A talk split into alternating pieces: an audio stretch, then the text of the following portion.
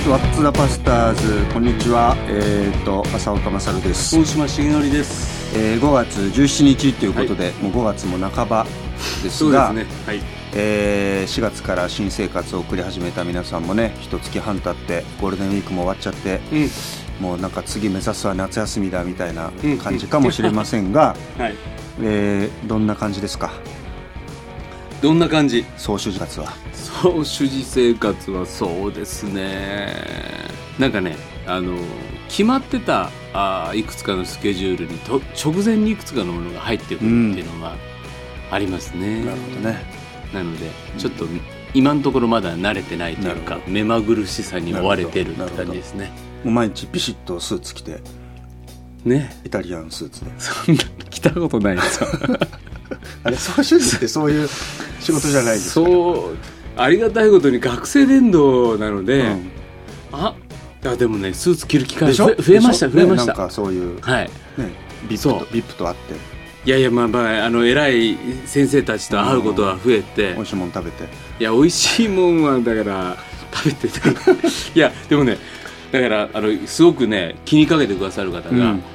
ちょっとやっぱり足元ちゃんとしろと。っなるほどて言ってなるほど。靴を買ってくださった。いやーすごい。それはねちょっと感動しましたなるねほど。なんかね見た目ちゃんとしてたとしても、うん。結局足元だと、なるほどね。そこをシュッとしとけって。言われて、うんそその腕のロレックスは 持ってないわ。持ってないですよ先生。僕この間本当に腕腕時計1個なくしちゃって。そう。そうあのあのオメガが。よく言う 何ですかその振り。あのグランクラスの振りも。乗ったことないし。もね。いうやそのうちほらそう言い続けてるとほら。あそうか大島さん。招くにはそれがいるんだ。分かった。浅岡先生のその時計僕がもらえる日が来るんだって思ってあもうあげましょうか今。いやいやいや。パチモンを。えーとそんなんでね、はい。まあちょっとあの、えー、とメッセージ届いてますんではいはい。紹介しますが、はえー、と抹茶好きママさん、はい。20代のはい。子育て中のお母さんですね、い、つも子育ての合間に聞かせていただいています。ルーティン、ね、私のルーティンは週1回の夫婦カフェタイムです。素晴らしい。素晴らしい。ただお茶を飲むだけではなくて、うん。夫婦の成長のために結婚や夫婦関係の構築のための本を共に読みお。分かち合う時間を持っています、うん。子育てに追われる毎日なのでゆっくり夫と向き合い祈り合える時間があることで娘に接する姿勢も整えられているように感じています。素晴らしい。素晴らしい。ね。素晴らしいな。先生どうですか？そういうカフェタイムは。頑張ります。本当に。週1回ってねこれなかなか大変ですよね。ふ夫婦でも時間合わせたり。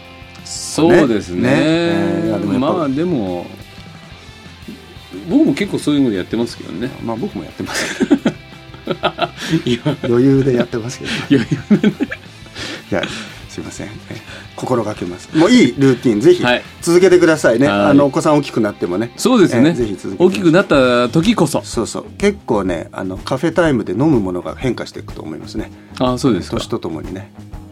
なんだろう。昆布茶とかさ。本当に。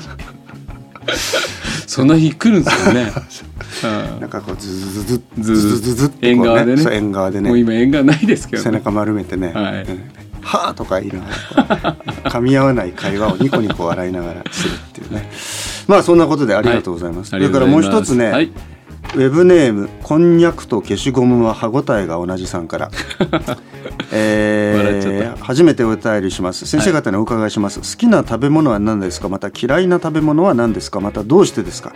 もし教会の信徒さんが嫌いな食べ物を持ってきて先生ぜひ食べてもらいたくてとキラキラした目で言ったら、どうしますか？ちなみに僕の嫌いな食べ物はこんにゃくです。理由はウェブネーム通りです。小学生の頃いい匂いの消しゴムが流行っててあまりに美味しそうな匂いだったので かじったらゴム苦い味でおえってなりました。それ以来同じ歯ごたえのするこんにゃくがダメになりました。進行と全く関係ない話ですいませんって。これこれこんにゃくに失礼だよね。そうそうこんにゃくがかわいそう。ただ消しゴム食っただけの話でしょ。まあただあのねありましたよねあの匂い付き消しゴム、るわかる。食えんじゃないかって思いますあのバナナの匂いとか。いやこれは消しゴムだって分かってんだけど、うんうん。でもちょっとそうそうそうそうもしかしたらもしかしたら。もしかしたらもしかしたらこのき給食前のあの4時間目のそうそう上をしのぐためにね。そうそう。奇跡の味かもって食ったらやっぱりゴムだったっていうね まあこれはありますよ。ありますね。先生嫌いな食べ物。僕は嫌いな食べ物。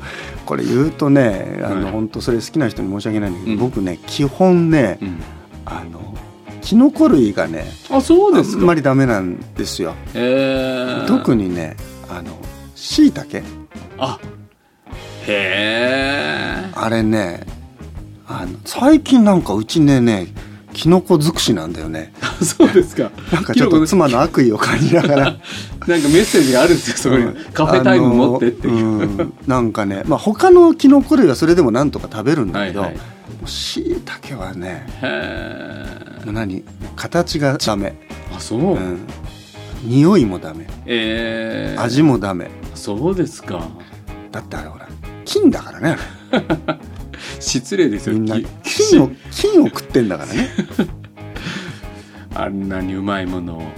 なんかねしかも形がほら、はい。子供の頃僕ね、うん。あの火星人が襲来してくる怖い本を読んだんですよ、よくありましたね、で似てるじゃないですか。この頭のビ傘のヨビヨ張り方が、ね、ビヨビヨビヨビヨビヨってこうね。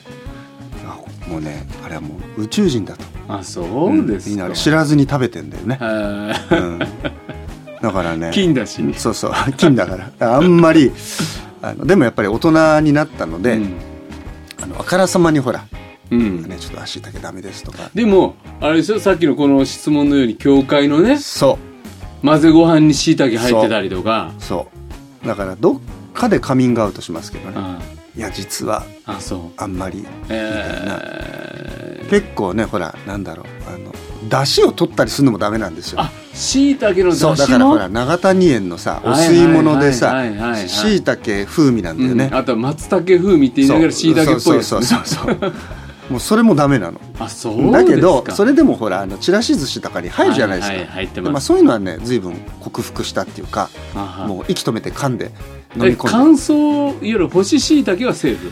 でいやーもうもう全部ダまあでもな生は本当辛い。あそうですか、生をもう焼いて醤油かけて食うだけの。もうそれ今聞いてるだけで今ちょっと気持ち悪くなってきて本当にだかで僕ほらで体大きいから、はい。若い時とかほらバーベキューとかさ、はいはいはい。そうするとねもうそのまんま火星人を丸焼きにして「いやね浅岡君体大きいからほらこれ大きいのどうぞ」みたいなさ。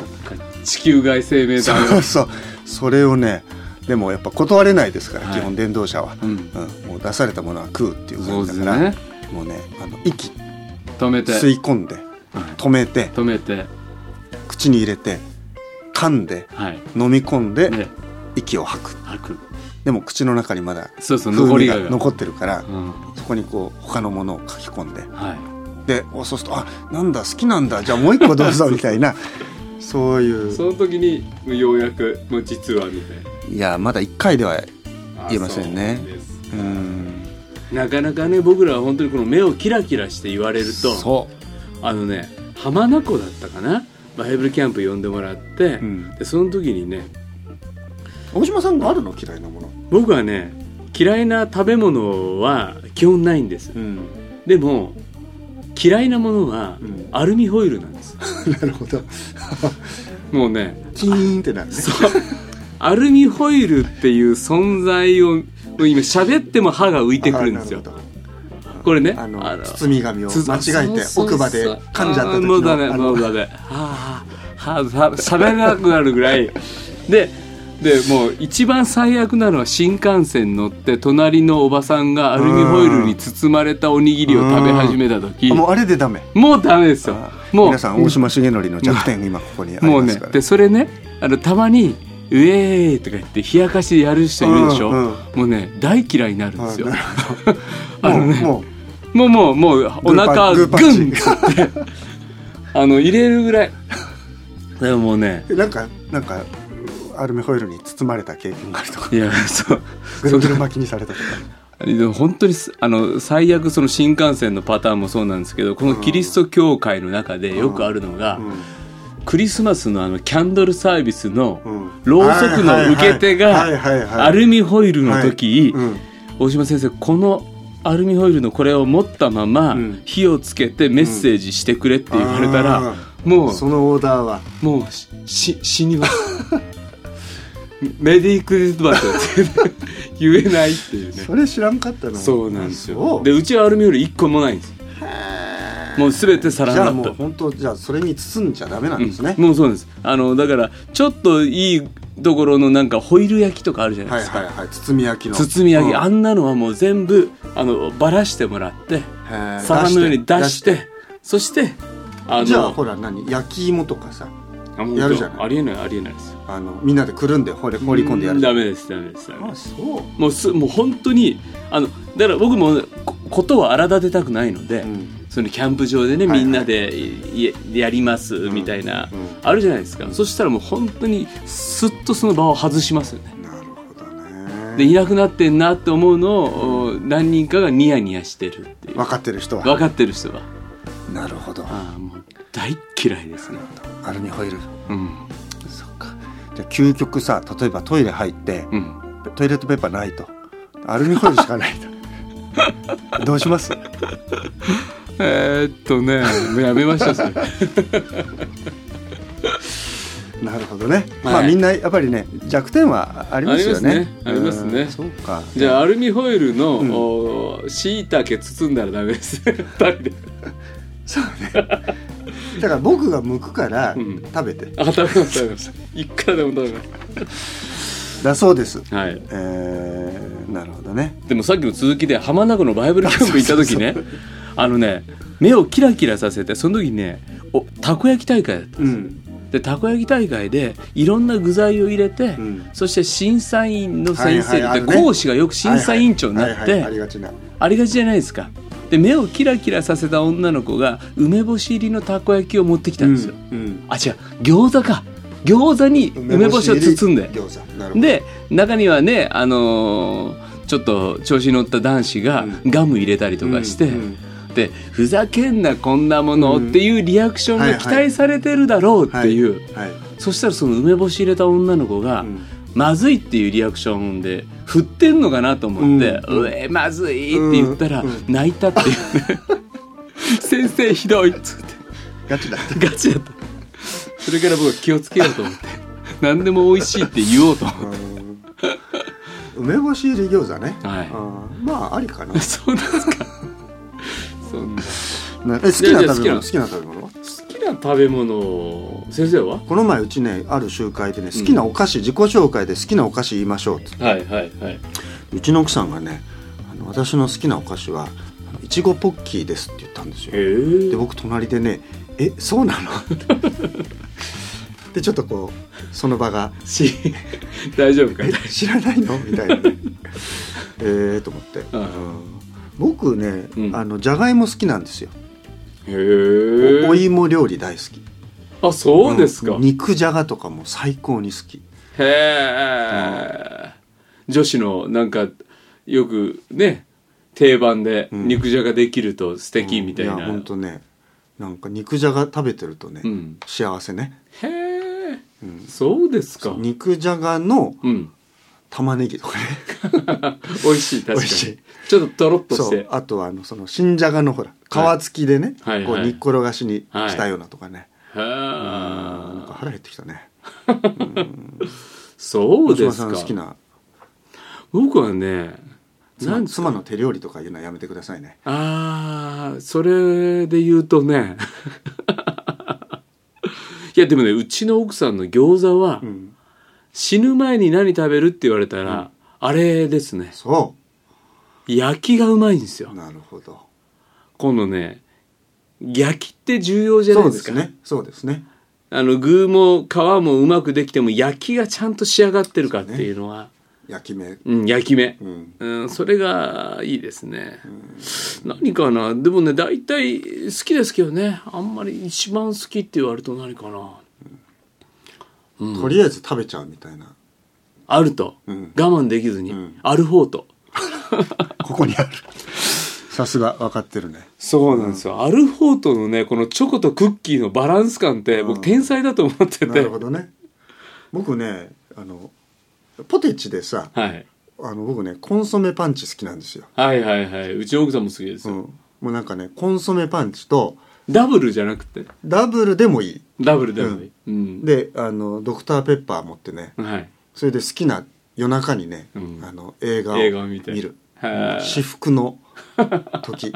でもそれ揃えて。もう最後もうもう袋のあの隅っこに固まったあの 破片も指の先につけて最後こう袋を上から振ってこう顔中に粉を浴びながら。そうですかこんな話でもうえ15分も使ってしまいましたけど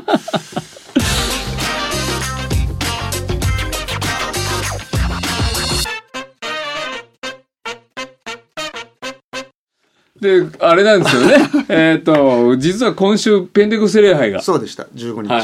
実はねイースター何の特集もしなかったんですよね、うんペンテコステってあの、はい。なんていうかちょっとかわいそうですよね。位置づけ的にね、うん。クリスマスドーンと。はい。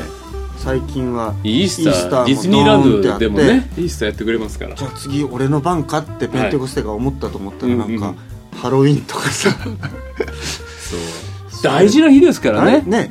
そこ今年はだからペンテコステ推しで、はい。やっぱりねペンテコステは、まあ、教会の誕生日とも言われてね、うん。まさに教会共同体の生まれた全て教会でちゃんとお祝いして、うん。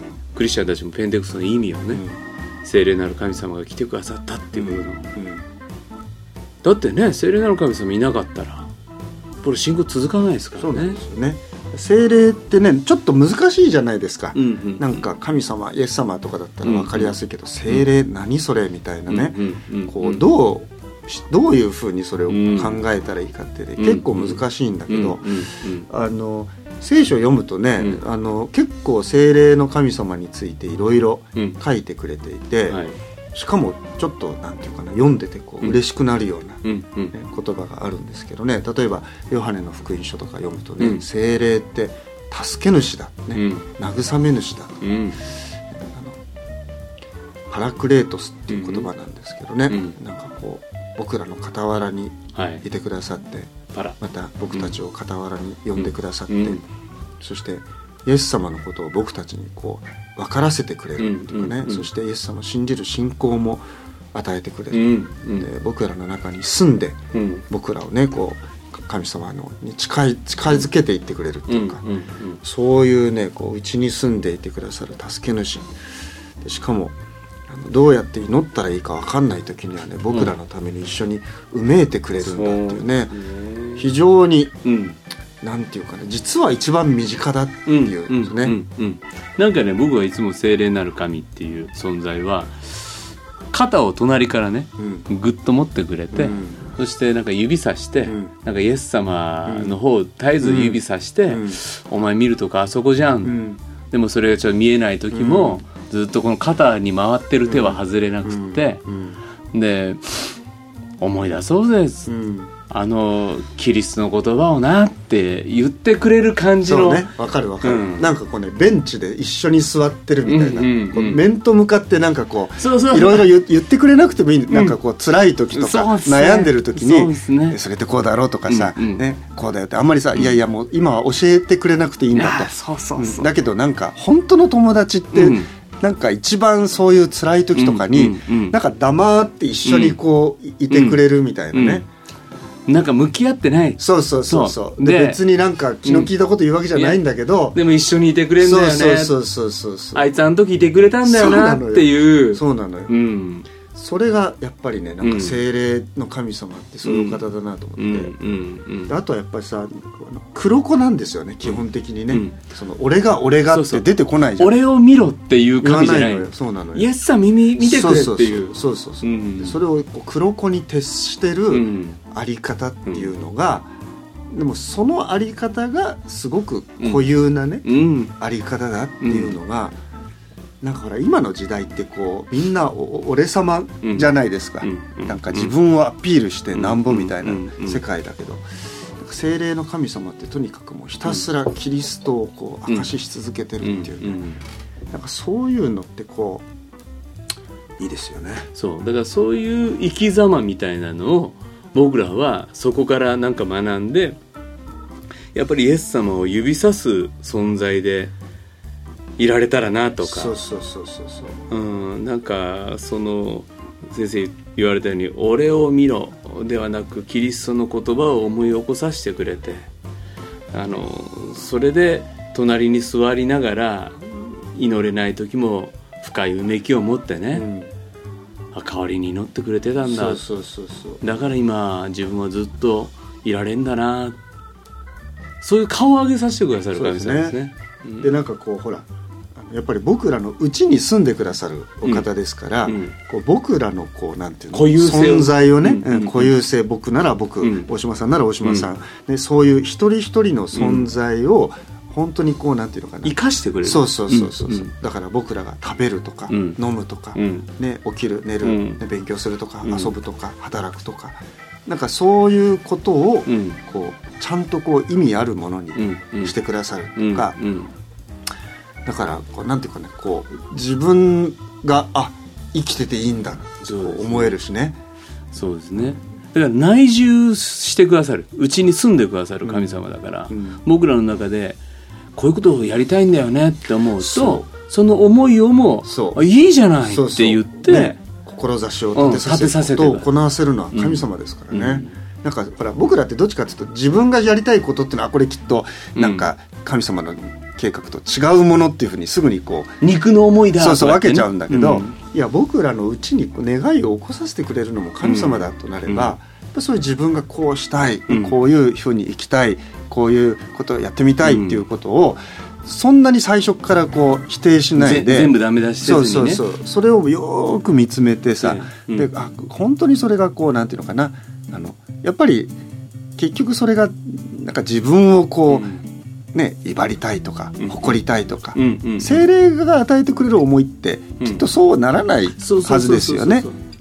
そこをなんか吟味していけるのも聖霊なる神様のそう。うん。これになんか自分の中で起こってきた思いだけれども果たしてどうだったんだろうか、うん。でもさっきから言ってるように、聖霊なる神様は自己実現の神じゃないから、自己アピールの神じゃないから自分の思いをもなんかあの精錬させていってくれるっていうかね。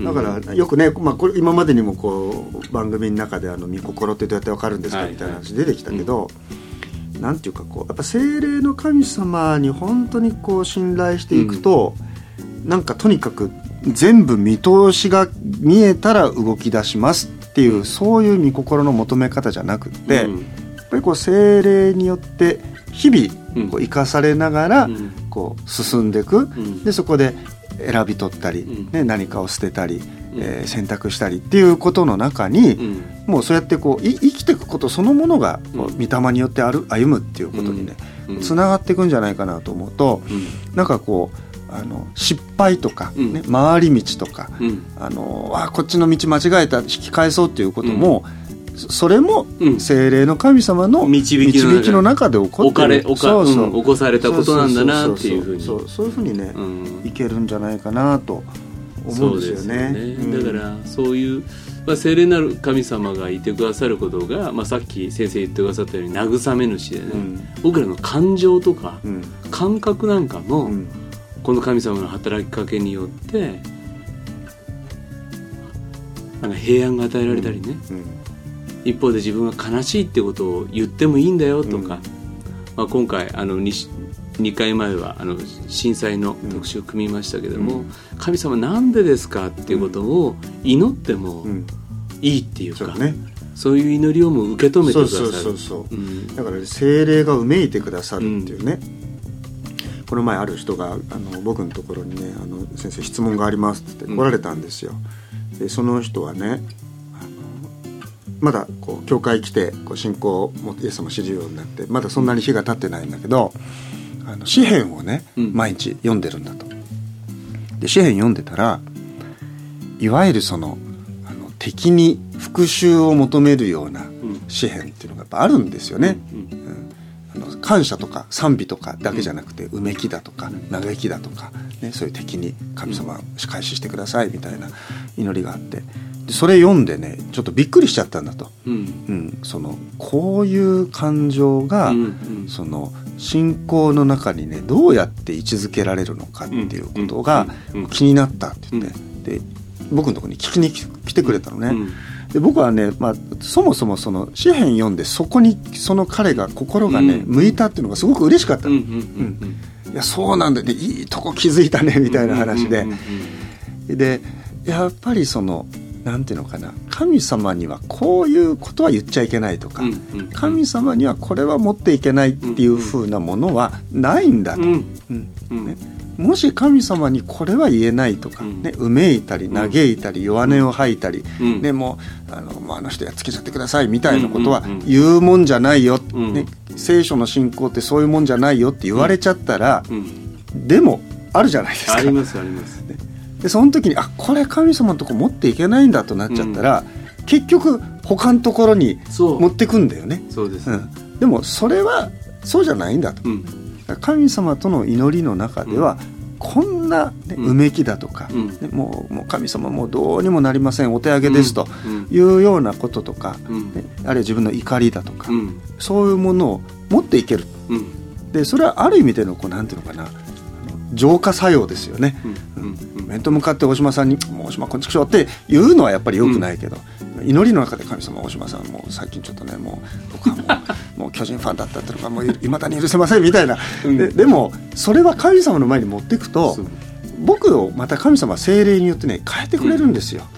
ちょっと許そうかな許そう。もうねもういい。ねもう大島さんかつてね巨人ファンだったんだけどもう主にあって俺は許すっていうね そういうそういうね、そういう変化が起こるこ僕の中で自分の中で起こるそうそうそうそう。相手は変わんなくてもね。そうそうそうそう、うん。うん。だからねやっぱ精霊ってね、うん。すげえなっていう、うん。そういう意味では正直にいつも僕らをしてくれるそうなのよ、うん。飾らなくていいし、そもそもうちに住んでるから全部分かってるからね。そうなのよ。で分かってんだから正直になろうよそうってそうそう言ってくれる。でこう僕の隣でこうこうそういう感じですよね、そうですね、うんそういう本当にありがたいというかあの見捨てないうん。あの神様に支えられた、うん。そういうねペンテコステの。そうだからそうするとなんか僕らも、はい。なんかこう人との関わり方っていうかね、うん。本当の友達って何かなみたいなことを、その精霊の神様のあり方からこう学ぶっていうかうん。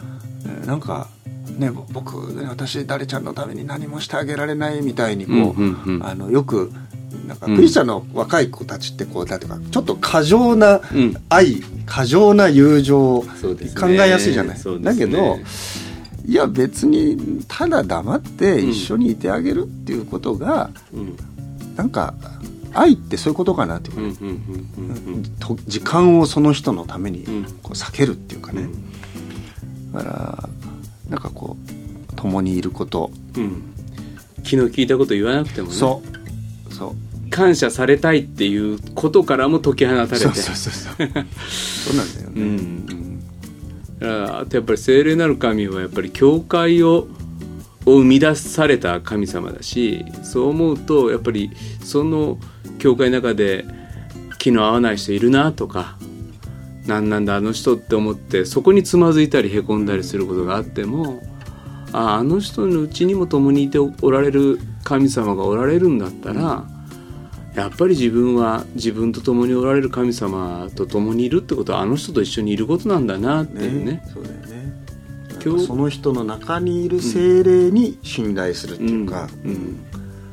なんかそれってこう人を受け入れたりとかこう分かり合っていく時の大事なこう、うん。足場共通の足場だなと思うんですよね、みんなあの人全員お互い好きになれって言ったら難しいんだけど、だけどなんていうか、うんね、でもあの人のうちに住んでる精霊が僕の中にもいてくださるんだっていう、そして自分の信仰にいくら絶望してもこの聖霊なる神様は私ははんと共にいる。うん。一緒にいてくださる、そしてキリストとを共にいさせてくださるって言ってくださる、そうね。これ神の側の宣言だから、ね。自分の中のリアリティを超えてん。連れて行ってくださる神様に信頼して、そして教会の交わりの中に居続けることできたらね、まあ、そういう生き方にを指し示してくれるのも精霊のなんていうのかな。ありようによってそうですね。僕らの、そうですよね、うん。交わりを作ってくれるし、うん。立て上げてくれるっていうか、うん。まあだからペンテコステ、はい。ね、ぜひあのちょっと地味ですけど。うん。でも実はそれは精霊のあり方にうん、実は沿ってるんだってね。そっか。華やかじゃないペン華やかじゃない。テコステっていうのは精霊なる神様の,、そう。あの望まれてる姿なんですね。そうだと思うそれを無理やり引っ張り出してね、うん。ペンテコステ推しでなんつって言ったらねいやいや俺そういうんじゃないからっていう、かっこいい。かっこいいじゃないですか。かっこいい。本当ですよね。ね。そう、うん、そういうところに僕生き方がね似せられていくんですからね。す。すでに。そっちの道筋に歩いていきたいと。そう思います、はいありがとうございました。あのーじゃあそういうペンテコステをですね、えー今週私たち礼拝捧げて、えー噛み締めながらですね、えーいきたいと思います。お手紙届いているので、えー一つ読みたいと思います。50代のみやちゃんさんなんとなくフェイスブックいじってたらここに行き当たりました、放送を聞かせていただくととても前向きな気持ちになりいつも笑いながら明るい気持ちになって標高 1000m の坂道を歩いていました、お二人の温かくて奥深い信仰の話を聞かせていただいてとてもとても感謝しております。残念なことに通勤の帰り1日1便あったバスがなくなってしまい4月から新しい職場に変わることになりました。でもどこかで時間を作って続けて放送を聞かせていただきたいと思っています。先生方お二人ともそれぞれにお忙しいかと思いますがぜひともこの放送は長く続けていただきたいと思っております。ありがとうございます。ありがとうございます。皆さんからお便りをお待ちしております。メールアドレスは wtp.pba-net.com 番組の感想、番組で取り上げてほしいテーマ、僕らに聞きたい疑問何でも送ってください。ラジオネーム、年齢も書いてくれると嬉しいので、それも書いてください。ツイッターハッシュタグ WTP7 でツイートしてください。はい、あとねいろいろあの皆さんからの近況もねあの教えてくれるという今年のゴールデンウィークはもうこんなに良かったとかうんね、うんうん。もうあのプチ自慢も許しますから、ね、もうあのあいろいろ皆さんの様子もね教えてくれると嬉しいなと思います。はい。では今日の What the Bastards 大島重則とそうかまさるでした。次回放送はあ5月27日金曜日。うん、ではまた。はい、さよならお願いします。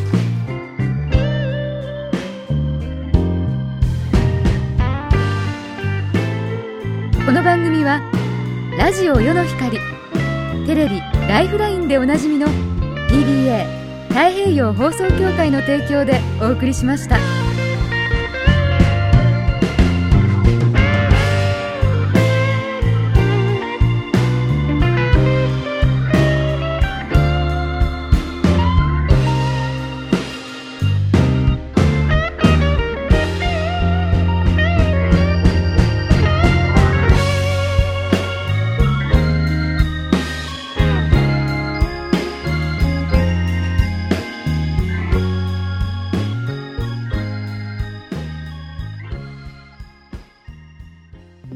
Light of the world, anytime, anywhere.